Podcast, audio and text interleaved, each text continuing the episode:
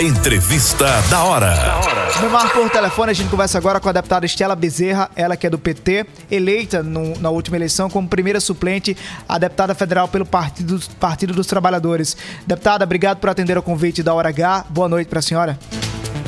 Boa noite, Alisson. Boa noite a todos vocês que estão sintonizados no Hora H. Prazer imenso estar conversando com você nesse momento. Deputada, nós chegamos na última semana do governo Bolsonaro, tomou posse em 1 de janeiro de 2019 e conclui agora quatro anos à frente da presidência da República após não conseguir a reeleição. Qual avaliação a senhora faz desses quatro anos? Onde é que Bolsonaro errou? Onde poderia ter acertado? Como é que ele deixa a presidência do Brasil? Olha, fazer uma avaliação do, do governo Bolsonaro é, é, termina sendo uma coisa simples, porque é um governo que não entregou absolutamente nada do que havia prometido, um governo que se elegeu num vácuo de lideranças políticas, surge como um contra eh, sistema e que ia entregar ao povo brasileiro é, uma vida melhor, ia inclusive é, combater todas as todos os desvios financeiros que de corrupção, a ideia de corrupção que foi colocada no nosso país.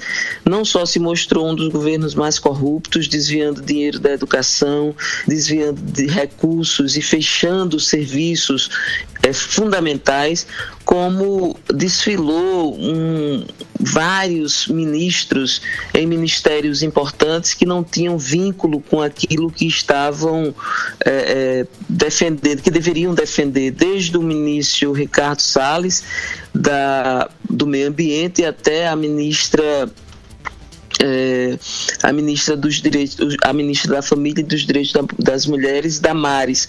Então parecia que esse governo veio para é, desconstruir a cidadania no nosso país. Mas o mais grave foi é, o saldo de 700 mil pessoas e famílias que tiveram suas vidas é, atropeladas, que foram mortas pela Covid e pela ausência de uma estratégia de governo que confrontasse a Covid. Então, nós tivemos aí quatro anos de um profundo retrocesso. E o Brasil foi, além de tudo, levado a ser dividido, a ter sentimentos de ódio, sentimentos. Nunca se viu no Brasil atentados terroristas. E nós estamos agora vivendo nesse momento pessoas que não aceitam a democracia, não aceitam é, o resultado das urnas e que nesse momento é, conspiram contra pessoas inocentes que, que podem estar seguindo, transitando em qualquer lugar e ser vítima de, de um atentado terrorista, que é o que nós presenciamos essa semana é, em Brasília.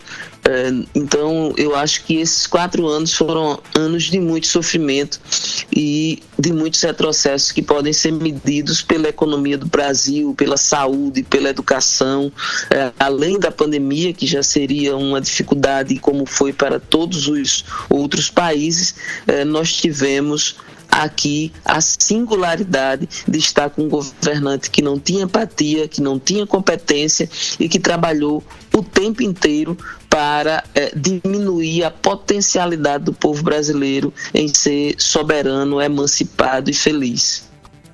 Deputada, vez ou outra, é, o seu nome e também de outras lideranças do PT sempre são lembrados para ocupar cargos no governo Lula. Há uma discussão em, em trâmite, a senhora já chegou a dialogar junto à direção nacional do PT, uma participação da senhora, do ex-governador Ricardo Coutinho ou de outros homens do partido aqui no estado na gestão federal, seja no primeiro no segundo escalão, ou então em direção de órgãos?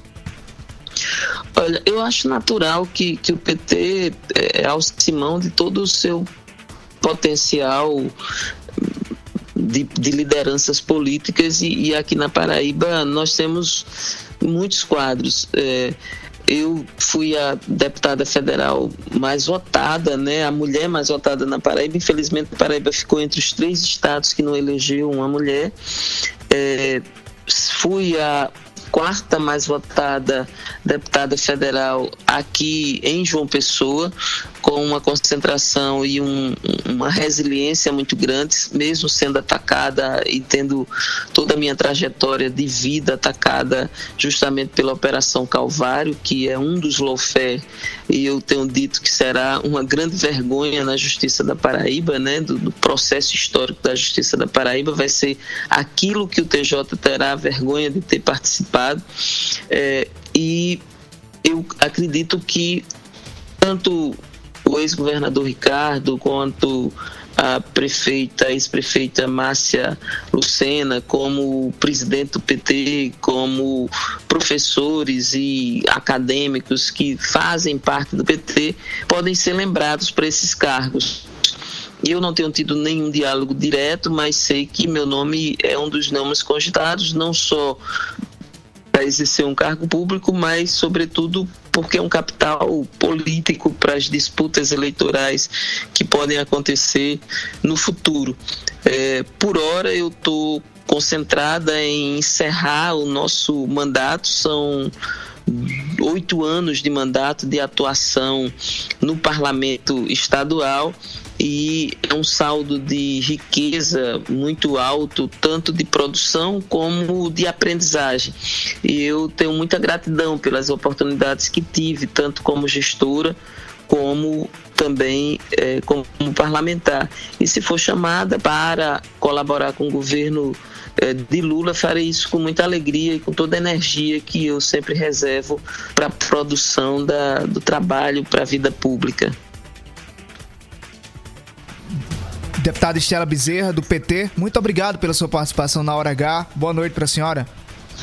Gratidão, Alisson, gratidão a todos vocês aí que fazem o Hora H e a vocês que estão nos ouvindo. Eu apenas deixo aqui uma mensagem de esperança, de prosperidade, de união, de comunhão e, sobretudo, de muita saúde para o povo brasileiro e para o povo paraibano, especialmente em 2023. Tenho muita esperança no ano que vem.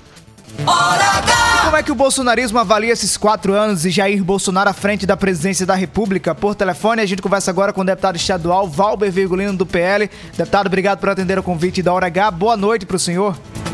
Boa, boa noite, Wallace. Boa noite a todos os amigos que escutam e assistem o Hora H. É uma satisfação imensa participar desse programa e estou à disposição. Pode perguntar o que quiser, que não tem pergunta tabu. O que você perguntar, eu respondo. Deputado, nós estamos no dia 26 de dezembro de 2022, a cinco dias do fim do mandato de Jair Bolsonaro, que não conseguiu a reeleição no último dia 30 de outubro. O que é que você acha que faltou para Bolsonaro nesses quatro anos e o que, é que você poderia elencar que ele fez de feito por, por parte dele como deixa de legado ao país? Olha, Bolsonaro ele foi perfeito na sua gestão né? Ele comprou vacinas, ele aplicou. Eu acho que ele se equivocou quando ele não estimulou a vacinação.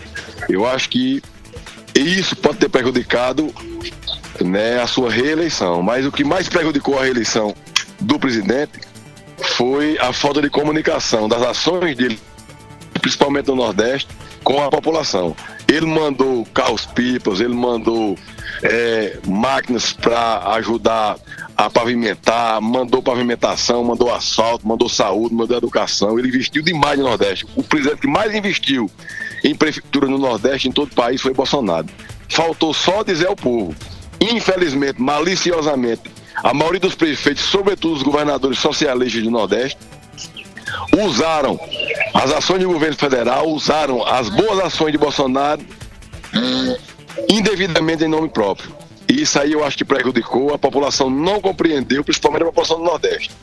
E não conseguimos vencer nas urnas. Né? Eu acho ainda que houve fraude, eu acho ainda que de alguma forma a campanha de Jair Bolsonaro ela sofreu prejuízos por conta de ações de outros poderes, ações arbitrárias, ações até ilegítimas, né? E isso, esse conjunto da ópera, da obra, acabou prejudicando o presidente. Fraudes e que tipo, deputado? Olha, a gente viu aí o Poder Judiciário tolhendo as ações do próprio Bolsonaro e é, liberando e libertando lá de lá fazer o que quiser. A gente viu aí, durante toda a campanha, é, decisões ilegítimas, ilegais, arbitrárias, calando, cesseando o direito de defesa de Bolsonaro e dos bolsonaristas, e isso, isso repercutiu mal. Né? A população, principalmente aquela população que pensa com a barriga, que se vende por cestas básicas, que, que, que, de certa forma se deixa influenciar por discursos, discursos maliciosos, não compreendeu a mensagem e, e o resultado foi esse. Deputado, o senhor citou aí na primeira resposta de que houve várias ações por parte do governo federal para, entrega de obras e também de equipamentos aqui para o Nordeste. Mas só fazer um, um, pincelar aqui rapidamente. Na semana passada, o seu colega de parlamento, deputado Cabo Gilberto Silva, que foi eleito deputado federal pelo PL, criticou, por exemplo, o atraso nas obras de triplicação na BR-230 em João Pessoa e Cabedelo, a falta de, de boas, boas condições para quem trafega pela BR-230 até Campina Grande Grande e também o não andamento das obras de duplicação do, de, da BR-230 entre Campina e o Sertão. O senhor não acha que o governo falhou a não entregar essas obras? Por exemplo, a triplicação da BR-230 eh, na Grande João Pessoa foi anunciada no governo Temer. Passou uma gestão inteira de Bolsonaro e não foi entregue. Também não foi um erro por parte da gestão paralisar essas obras? Não, não. Quem foi gestor compreende, eu fui gestor, eu sei como é, os entraves burocráticos, não depende exclusivamente do, do gestor, né? depende de licitação, depende de empresas. As empresas no Brasil, as grandes construtoras, infelizmente estão viciadas e isso dificulta o andamento de obras. O presidente não teve culpa nenhuma em relação a isso, eu não estou aqui falando como bolsonarista, eu não estou falando aqui como religionário, eu estou falando aqui como gestor. Né? Quando querem atrapalhar, atrapalha e a gente pode fazer muito pouco. O, executivo sofre influência dos órgãos de fiscalização, o executivo tem sofrido influência negativa do Poder Judiciário, principalmente da alta corte, e sofre também com esses resquícios petistas que ficaram dentro do governo. Aí, aí eu acho que foi a equipe do presidente. Devia ter cortado na carne, não cortou. Essas pessoas contaminaram a questão. Deputado Valber Virgulino, muito obrigado pela sua participação aqui na Hora H. Boa noite para o senhor.